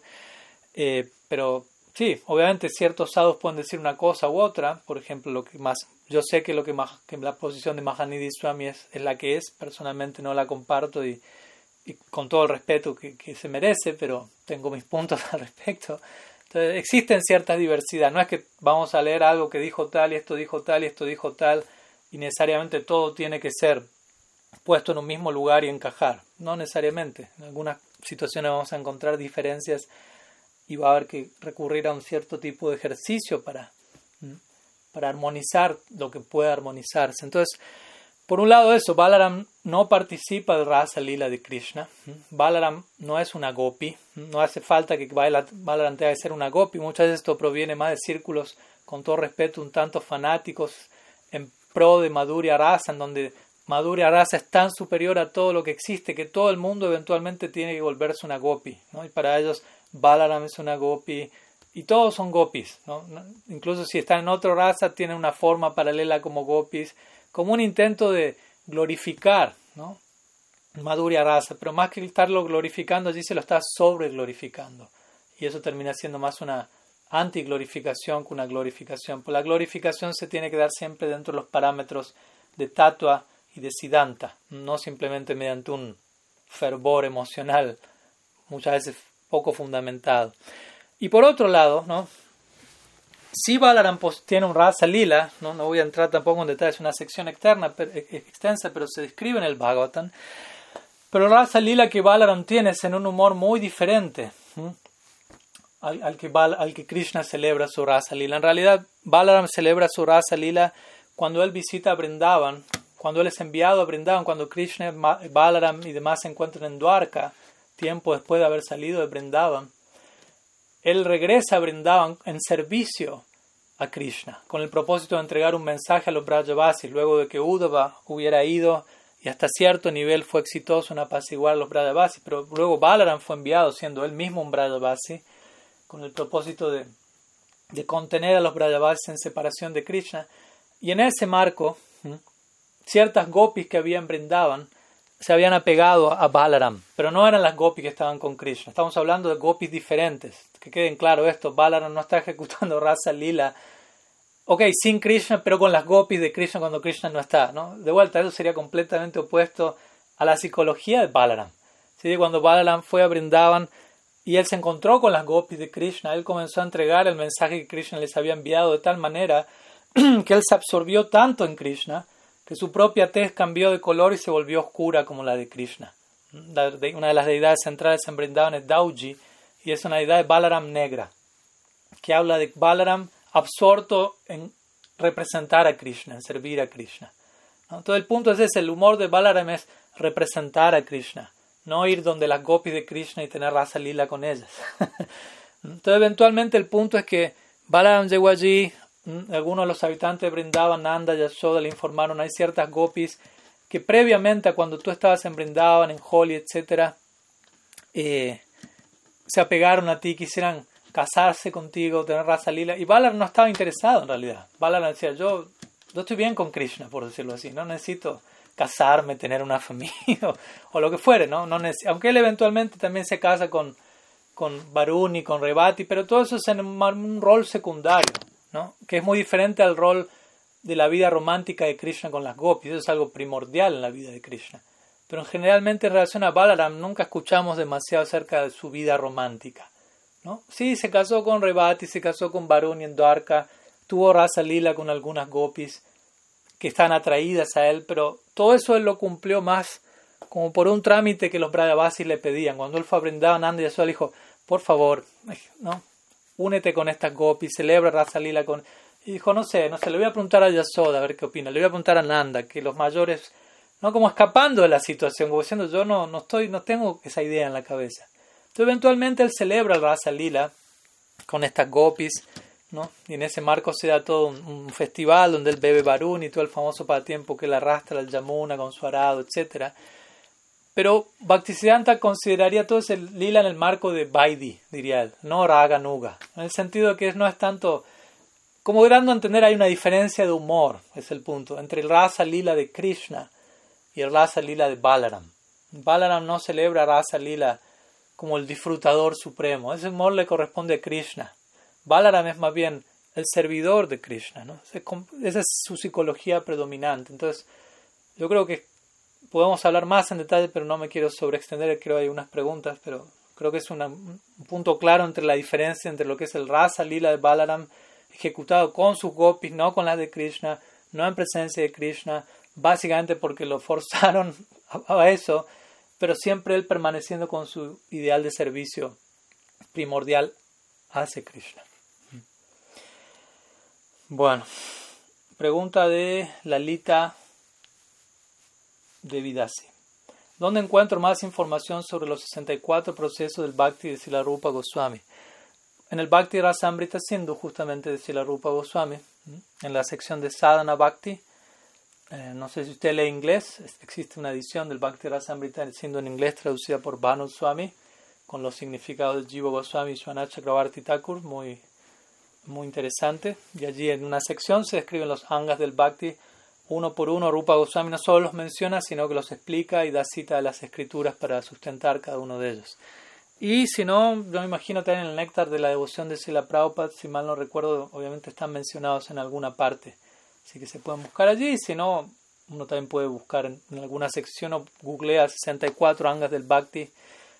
Aparecen rápidamente, ¿no? Obviamente no termina en googlear la cosa, pero por al menos dar una idea general de eso. Pero obviamente el, el libro recomendado, la base es Bhakti Rasamrita Sindhu. No solo para los 64 angas del Bhakti, sino para todo lo concerniente al Bhakti, ya que Rupa Goswami es nuestro Avideya Acharya, Bhakti Acharya. Bueno, hay algunas otras preguntas. Tenemos unos minutos. Eh, Kriparam. Lo que usted quiera, Maharaj. De unos minutos más para abordar estas preguntas. Una pregunta de Kali Yuga Pavana dice. ¿Cuál es la relación entre el conocimiento escritural y el prema bhakti en el sentido de si es necesario conocer o aprender las escrituras específicas o no para alcanzar prema?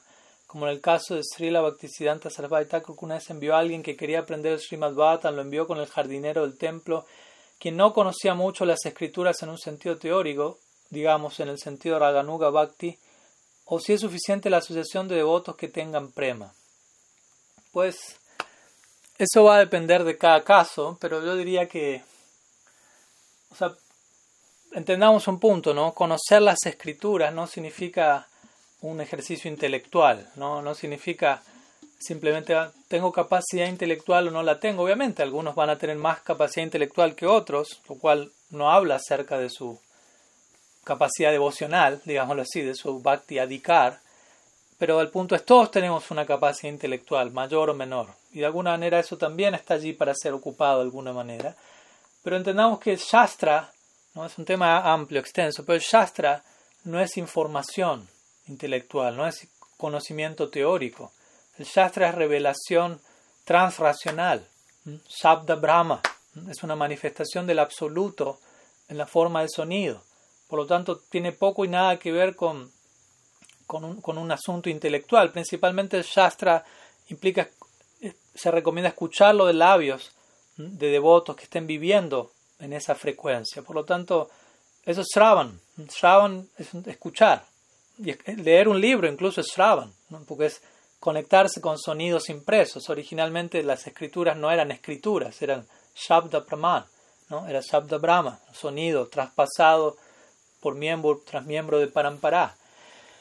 Y entrar en contacto con esa vibración sonora es algo muy, muy revelador, muy poderoso si, si lo hacemos desde la actitud de servicio correcta. Y ese es el punto que Bhaktisiddhanta Sarvai Thakur quiso hacer cuando, cuando envió a alguien a, donde el jardinero, ¿no? a conocer más del Bhagavatam, enfatizando, no tanto enfatizando el no conoce el libro, sino él tiene una actitud de servicio muy puntual y necesariamente conocer el libro no significa tener la actitud correcta, ¿no? O sea, conocer el libro realmente sí significa tener la actitud correcta, pero puede haber simplemente una acumulación de información, como el otro día explicaba mi Guru Maharaj, alguien puede, no sé, capturar un libro sumamente esotérico de nuestra tradición y memorizar datos, información, colores, formas, números, cifras, y, y pensar, bueno, ahora soy súper avanzado porque conozco un montón acerca de los detalles más íntimos del lila. Pero el, lila no es información, no es informativo, es transformativo. Entonces tengo que atravesar, si esa información no está generando una transformación interior, solamente es información, es información teórica, intelectual que no, no genera un cambio en mi corazón. Entonces es importante también, hay diferentes escrituras, hay diferentes niveles de revelación y de acuerdo a la guía del guru uno tiene que que vincularse con uno u otro de esos sonidos, ya sea en la forma de un libro, ya sea en la forma de escuchar, pero también es una línea fina porque para muchos devotos esto es una excusa, para, o sea, lo toman como una excusa, ¿no? Para decir, no, no es importante la escritura, así que no hace falta, lo importante es tener la actitud correcta. Sí, pero ¿cómo me entero cuál es la actitud correcta si no es por las escrituras? En definitiva, nuestra práctica se basa en Shastriya Shraddha, en una fe escritural, o sea, nuestra fe está sostenida en la infalibilidad del conocimiento revelado que sustenta nuestra tradición. O sea, nuestra tradición no es el invento de un ser humano, no es que a alguien se le ocurrió un día algo llamado Gaudiya Vaishnavismo, escribió un par de libros y acá estamos. ¿no? Dharma Sakshat Bhagavat Pranitam. El Dharma es revelado por Bhagavan mismo, Apaurusheya. Esto no es compuesto por ningún ser humano acompañado por las cuatro clásicas imperfecciones. Entonces, lo que llamamos Shastra es un sonido eterno que no tiene comienzo, que no tiene fin, que es revelado en ciertos puntos del tiempo, que llega a nosotros a través de Parampara. Y eso es infalible, eso es perfecto. En la medida que alineamos nuestras prácticas con esa revelación perfecta, podemos actuar perfectamente y podemos obtener un fruto perfecto. Entonces, nuestra fe como devotos, como aspirantes al bhakti, nuestra fe parte desde ahí, parte en, qué tan infalible es esa revelación, porque lo hemos corroborado al intentarla adoptar en nuestra práctica, pero nuestra fe depende de eso. Entonces el punto es, cuanto más estoy familiarizado con esa revelación, en un punto más chance voy a tener de, nutrir mi fe. Más de vuelta, esto no es un ejercicio intelectual, no es una cuestión de acumulación de datos, pero es una cuestión de de entrar más y más en contacto con el plano de la revelación. Eso es Shastra. Entonces, cuanto más entro en contacto con la actitud correcta de servicio, esa revelación va a nutrir mi fe, mi Shraddha. Y así voy a ir progresando a lo, a, lo, largo de las demás etapas hasta llegar a Nishta, fe firme. Y luego las demás etapas, que son todas manifestaciones de una fe cada vez más eh, maximizada, por decirlo así. Pero de vuelta, como digo, a veces nuestros acharyas en a lo largo de la historia quieren establecer ciertos puntos, ¿no? como el famoso ejemplo que Mahaprabhu mismo estableció de esta persona que, estaba contemplando la tapa del Bhagavad Gita y lloraba, ¿no? y la persona no sabía leer ni escribir, era analfabeta. Y él le dice, pero ¿por qué está llorando? Porque todos estaban burlando de él a su alrededor, ¿no? De que no sabía leer y que sin embargo agarraba el libro y todos pensaban, está llorando porque no, no sabe leer, quisiera leerlo y no puede leerlo. Y Mahaprabhu se acerca y le dice, ¿por qué estás llorando? Y él dice, porque pues veo a Krishna, quien es el ser supremo, pero aquí el ser supremo está actuando como el sirviente de su devoto, ¿no? Él está por la fuerza de la, del amor, Dios está actuando como un sirviente. ¿no? Eso es algo demasiado intenso, demasiado... O sea, él no necesitó abrir el Bhagavad Gita para captar la esencia del Bhagavad Gita. Entonces Mahaprabhu dijo, tú realmente conoces el Bhagavad Gita. Pero el punto es, ¿quién puede hacer eso? O sea, no es que todo el mundo agarra la tapa del Bhagavad Gita y comienza a llorar. La mayoría necesita abrirlo. y no solo abrirlo, después necesita entender lo que hay dentro del Bhagavad Gita. También pueden abrirlo y, entender cualquier cosa y pensar, esto es una guerra, están promoviendo quién sabe qué. Lo último que va a pasar es que terminen llorando. Entonces, el punto es, ¿cómo en mi caso particular yo termino llorando una vez que me contacto con el Bhagavad Gita, una vez que contacto con el Bhata? Si, si con la tapa alcanza y sobra con esta persona, ok, no hay problema. Pero en general eso es una excepción a la regla. La mayoría de nosotros necesitamos educarnos, recibir sambandha gyan, recibir siksha. Y de vuelta, esto no es una cuestión de ser escolástico, académico, hiperintelectual, pero tenemos una facultad intelectual, no debemos ser perezosos intelectualmente. Krishnadas Kaviraj Goswami dice, Siddhanta baliye chitte nakara las Krishna lage manas. Dice, Siddhanta baliye chitta, trata de contemplar en tu cabeza la Siddhanta, trata de, llegar a las conclusiones perfectas. Dice, nakara las, no seas perezoso, dice él. Dice eso porque sabe que somos perezosos. Y dice, ihaite Krishna lage por someterte, por decirlo así, a ese ejercicio, Krishna se va a afianzar más y más en tu mente. ¿Mm? Por ocupar más y más tus facultades, absorberlas. De vuelta, no pensando, por mi intelecto voy a atrapar a Krishna. No, más bien voy a utilizar mi intelecto al máximo hasta el punto en que mi intelecto quede agotado y me diga, hasta aquí llegué. Y yo corrobore los límites de mi intelecto, corrobore los límites de mi lógica y entienda, de aquí en adelante otro es el método, ¿no? La entrega, la rendición, la revelación es el método. Entonces, todo eso es necesario, ¿no? Para la mayoría, de vuelta, cada caso en particular. Obviamente la asociación es sumamente poderosa. Tu pregunta, ¿es suficiente la asociación con devoto tengan prema? Sí, pero no es tan fácil encontrar esa asociación. ¿no? El prema no es algo muy, muy simple. Quizás de manera fácil podemos pensar que, que muchos tienen prema y quizás muchos de los que pienso tienen prema no lo tengan aunque sean devotos sinceros y avanzados, pero tener prema es otra cosa. Y obviamente con esto no digo que nadie lo tenga, pero son casos muy excepcionales. Pero sí, desde ya que permanecer en la asociación correcta es suficiente en el sentido de que en la asociación correcta yo voy a ser ocupado en Sravan, Kirtan y estudio de las escrituras. Porque es asociación correcta, ¿no? Aceptar refugio de Diksha Guru, Siksha Guru. Lo más probable ellos me van a a entregar Harikata, van a citar las escrituras, van a promover mi fe sobre la base del Shastra, entonces quiera o no, continuamente va, a estar llegando a mí todo eso. ¿no? No, es algo que puedo evitar y pasar por encima, porque si no mi práctica termina siendo sentimental, básicamente basada en, en algo mental, en la imaginación propia, en lo que me queda más cómodo, y no queremos hacer del bhakti un proceso de, de autoengaño, básicamente. no queremos que el bhakti nos sirva a nuestro antojo, sino nosotros prestarnos a servir, como sea el antojo del plano superior. Bueno, eh, hay una última pregunta, vamos a cerrar con esta si quedan unos pocos minutos, de Sri Sirad Madhava Mandir de México. Dice así, me pregunto acerca de una línea de la canción de la canción Devoción, será devocional, que escribió Bhaktivinoda Thakur, es el raza de Braya, el mal pensamiento acaba, lujuria y engaño no hayan lugar. Mi pregunta es, ¿el oír de estos temas erradica estos anartas o uno ya debe llegar con esta pureza en el corazón para que sea real este intento de realidad devocional en nuestro proceso? Pues existe esta idea, ¿no? Algunas personas dicen, bueno, no podemos hablar ni escuchar nada acerca de Krishna en Vrindavan porque vamos a malinterpretarlo todo y primero tenemos que purificarnos hasta que estemos cualificados para hacer eso. Lo digo como una, una postura extrema. Pero también existe la otra postura extrema que es ¿no? sumerjámonos hasta el fondo de la mayor intimidad posible de los padatiempos en porque, porque es lo más elevado. Pero quizás no me pregunto, ¿será que estoy capacitado para semejante inmersión.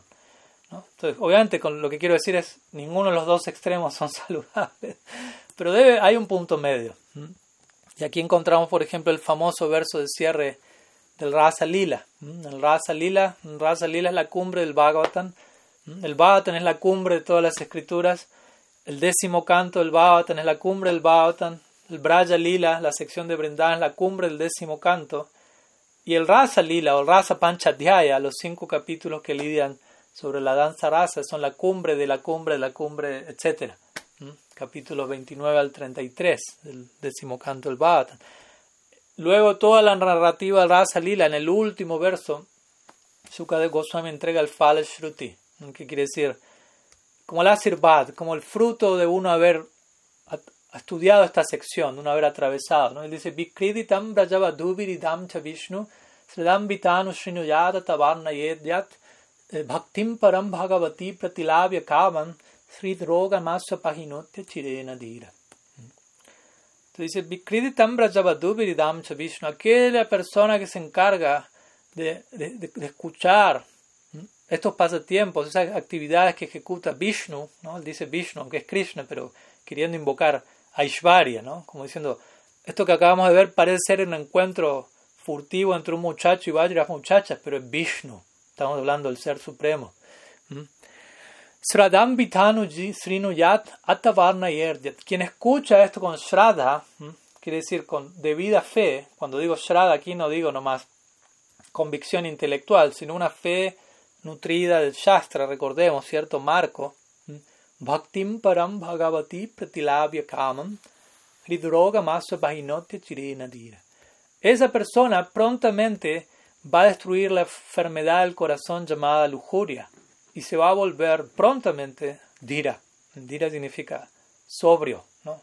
Va a despertar de toda embriaguez. Entonces, interesantemente este verso está recomendando escuchar este tipo de secciones para curar la lujuria, más que curar primero la lujuria y recién ahí pensar en, porque ¿cómo voy a curar la lujuria? En gran parte escuchando este tipo de secciones, pero escuchándolas de manera correcta. Porque también yo puedo saltar al rasa lila y si no tengo el enfoque correcto, la guía correcta, la actitud correcta, lo único que voy a estar haciendo quizás es promoviendo la lujuria en mí. ¿Mm? Y obviamente el punto que hace que, que establece Sukadeva aquí es el opuesto. Si tú escuchas correctamente Rasa Lila, la lujuria se va a ir. Pero Rasa Lila está hablando del intercambio romántico conyugal de Krishna con las gopis.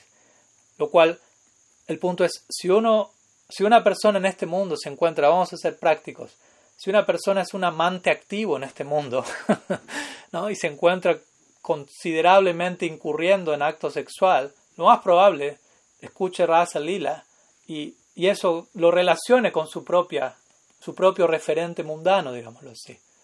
Porque la persona está moviéndose en esa órbita, ligada al cuerpo, ligada al placer sexual. Por lo tanto, todo lo que se asemeje a eso, quiera o no, esa persona lo va a asignar en ese marco.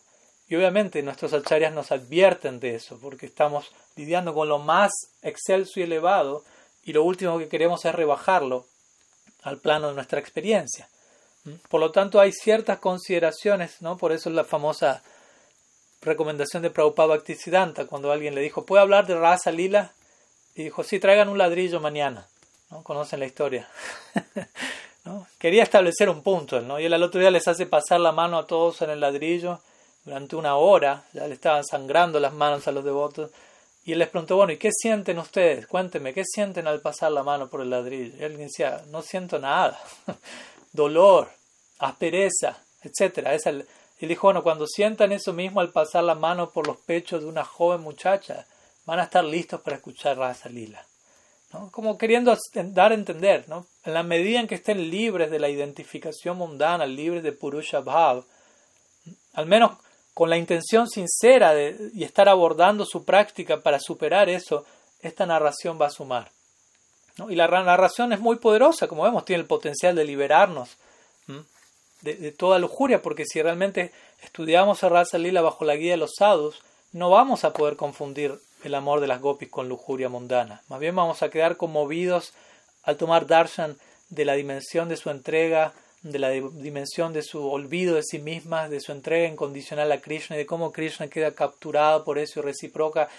Y, y, realmente al, captar la verdadera esencia y significado del Rasa Lila, eso va a nutrir nuestra inspiración para trascender el falso sentido del amor. Pero generalmente necesitamos eh, cierto entendimiento, cierto acompañamiento, cierto estudio. ¿no? Para eso están tantos significados, comentarios que los acharyas han hecho al Bhagavatam. Entonces, ese es el punto, ¿no? O sea, mal abordado, eso se puede prestar a toda una serie de distorsiones que las ha habido. Hay personas hasta el punto de, incurrir en lo que se llama Prakrita Sahaja, que ellos mismos comienzan a hacer todo un paralelo entre la unión de Radha y Krishna con la unión de macho-hembra, por decirlo así, hombre-mujer, representando principio femenino y, y, el intercambio sexual en este mundo, representando la unión de Radha y Krishna. Y, y tomando eso y volviéndolo simplemente un paralelo a la experiencia sexual en el marco de las gunas. ¿no? Y, hay, movimientos enteros que se basan en ese tipo de filosofía. Entonces entendamos por qué con, buena razón muchos nuestros acharyas han puesto cierto paño frío en esa sección, no por querer prohibirnos el acceso a eso, sino más bien por querer asegurarnos que nuestro eventual acceso a eso sea exitoso, correcto, bien entendido, bien enfocado. ¿no? Entonces, en ese sentido, personalmente digo, sí, hay lugar para eso. De hecho, hemos estado, estamos, hemos estado estudiando varias de esas canciones en estos últimos tiempos, pero intentando siempre presentarlas en un marco tal que nos quede bien en claro de qué va la cosa allí. Y que nada tiene que ver con lo que nuestra mente puede identificar como algo mundano, egoísta, explotativo, etc. Entonces, si, tenemos un, correcto acompañamiento, sí, el resultado de ese, del contacto con tales pasatiempos va, va a purificar nuestro corazón. Pero también puede ocurrir lo opuesto, no porque los pasatiempos promuevan lo opuesto, pero porque quizás nosotros estemos promoviendo lo opuesto y proyectándolo en lo más excelso, y eso es lo más indeseable que puede haber para, para alguien que tiene un gusto por eso, ¿no? para alguien que tiene un verdadero gusto y apreciación por estas realidades más elevadas, lo más lamentable y triste que puede haber es contemplar que alguien está malinterpretando eso y, y utilizándolo como algo para justificar bajos instintos, por decirlo así. Entonces espero que, que, se haya entendido la idea. Y bueno, vamos a dejar aquí, pues ya nos hemos extendido un buen momento, así que muchas gracias a todos por su tiempo, presencia, participación. Srila Gurudev Ki Jai, Sriman Mahaprabhu Ki Jai, Sri Harinam Sankirtan Ki Jai, Gaur Bhakta Vrinda Gaur प्रेमानंद हरि